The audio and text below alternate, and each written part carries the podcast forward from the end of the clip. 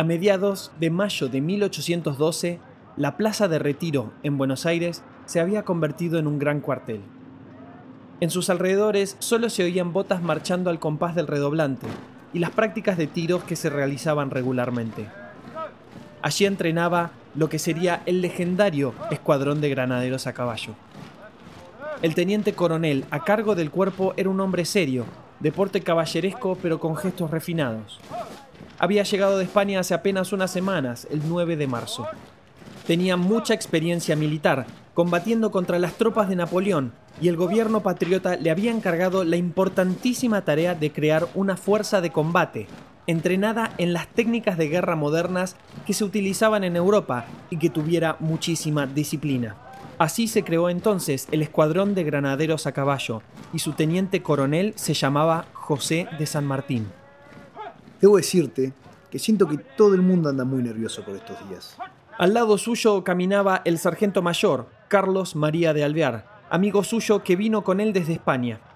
Ambos, nacidos en Yapeyú, sirvieron en el ejército español, pero luego volvieron a su América natal con un objetivo muy claro. Querían conseguir la independencia del nuevo continente. Es entendible. Todos quieren tener noticias del ejército del norte.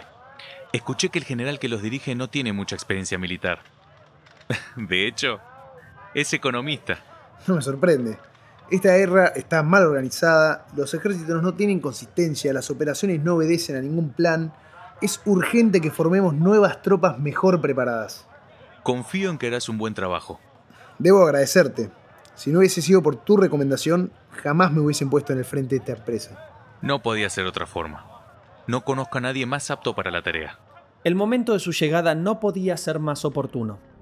La revolución estaba encontrando sus primeros obstáculos serios.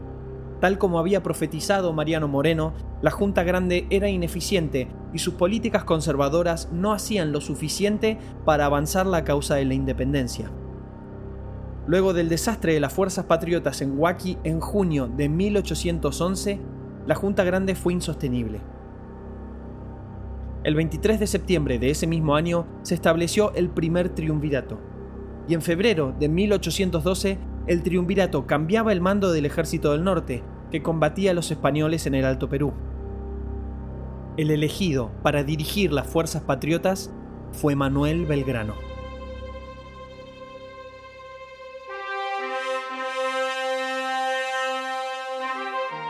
Estás escuchando Oíd Mortales la historia de nuestra revolución y de los héroes que se animaron a soñar con nuestra libertad. Capítulo 6. El éxodo jujeño. 29 de julio 1812. Las tropas del ejército del norte, acuarteladas en Jujuy, estaban en un estado deplorable. Luego del desastre de Huaki, estaban desmoralizadas pero también en una condición material desastrosa. El flamante general Belgrano planeaba su estrategia sobre un plano topográfico del área, recientemente confeccionado. Adelante. ¿Llamó por mí, señor?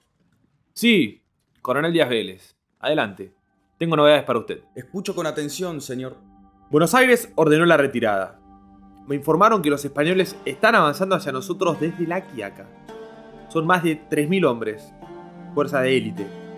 Yo conozco a su general, Pío Tristán. Lo conocí en España. Es un hombre muy hábil. No podemos resistirlos. Tenemos apenas más de mil hombres capaces de empuñar un arma, con hambre y sin moral. Así que desde Buenos Aires me ordenaron la retirada. En cuanto a usted, Díaz Vélez, se unirá a nuestra vanguardia en Humahuaca. Confío más en usted que en Balcarce, necesito que demore las tropas españolas lo más posible. Mientras yo voy organizando la retirada. Por supuesto. Cuando hayamos emprendido el camino hacia el sur, será usted quien cubrirá nuestra retaguardia. El enemigo nos va a pisar los talones en todo momento. Con lo cual, póngase en marcha. Enseguida, mi general. ¿Esteves? Sí, señor. Necesito redactar un mando. Quiero que toda la población de Jujuy quede debidamente notificada de las expresas órdenes de Buenos Aires. El joven Esteves se sentó rápidamente al escritorio, tomó pluma y papel y estuvo listo para escribir. Pueblos de la provincia. Desde que puse pie en vuestro suelo, os he hablado con la verdad. Siguiendo con ella, os manifiesto que las fuerzas realistas se acercan a Suipacha. Llegó el momento de manifestar su heroísmo. Deben unirse al ejército de mi mando, trayendo armas de chispa, blanca y municiones que tengáis o podáis adquirir. Hacendado, apresúrense a sacar vuestras vacas, caballos, mulas y ovejas que haya en sus estancias, llevarlas a Tucumán. Si no lo hacen, serán declarados traidores de la patria. Labradores, asegurad vuestras cosechas. Si no lo hicieseis, correrán la misma suerte que aquellos. Comerciantes, no pierdan un momento en enfardelar vuestros efectos y remitirlos. Además, serán quemados los efectos que se hallaren, sean en poder quien fuere y a quien pertenezcan. El ejército enemigo, al llegar a estas tierras, debe encontrar tierra arrasada. Serán tenidos por traidores a la patria todos los que a mi primera orden no estuvieran prontos a marchar, sean de la clase y condición que fuesen. Se iniciaba así lo que sería conocido en la historia como el éxodo jujeño. Por la noche del 23 de agosto marchaban el ejército y el pueblo jujeño en dirección al sur, dejando un pueblo desolado a sus espaldas. El enemigo no tendría ni comida, ni refugio, ni nada con qué aprovisionarse a su paso. Alrededor de 1.500 jujeños se sumaron a las tropas del general Belgrano, que eran custodiadas en la retaguardia ante cualquier posible ataque del enemigo por un cuerpo de 200 hombres comandados por Eustaquio Díaz Vélez. Se encontraba desmoralizada una gran parte de los oficiales, poseída la tropa de vagos temores, falta de agua y de sueño y escasez de alimento. Pero Manuel Belgrano no se mostró abatido ni un solo instante. Las fuerzas realistas lo seguían de cerca, confiado por su superioridad numérica y militar. El 3 de septiembre, cuando se acercaban al río Las Piedras, las fuerzas realistas avanzaron con intención de generar un choque. Eran las 2 de la tarde cuando los españoles se enfrentaron a la división de Díaz Vélez.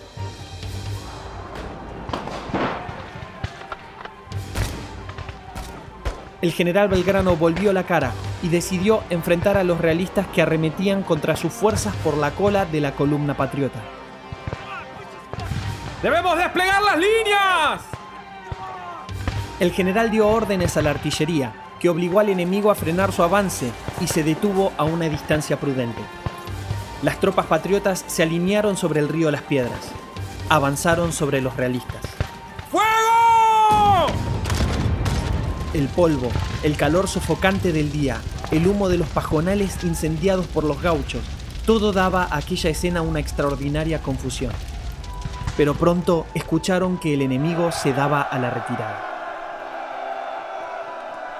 Nuestros compañeros caídos en batalla no existen, pero viven en nuestra memoria como mártires de la libertad. El combate de las piedras era un triunfo militar minúsculo, pero ahora las tropas habían ganado algo de moral. Mientras la marcha hacia el sur continuaba, Manuel Belgrano recibía desde Buenos Aires órdenes de continuar la retirada hasta Córdoba.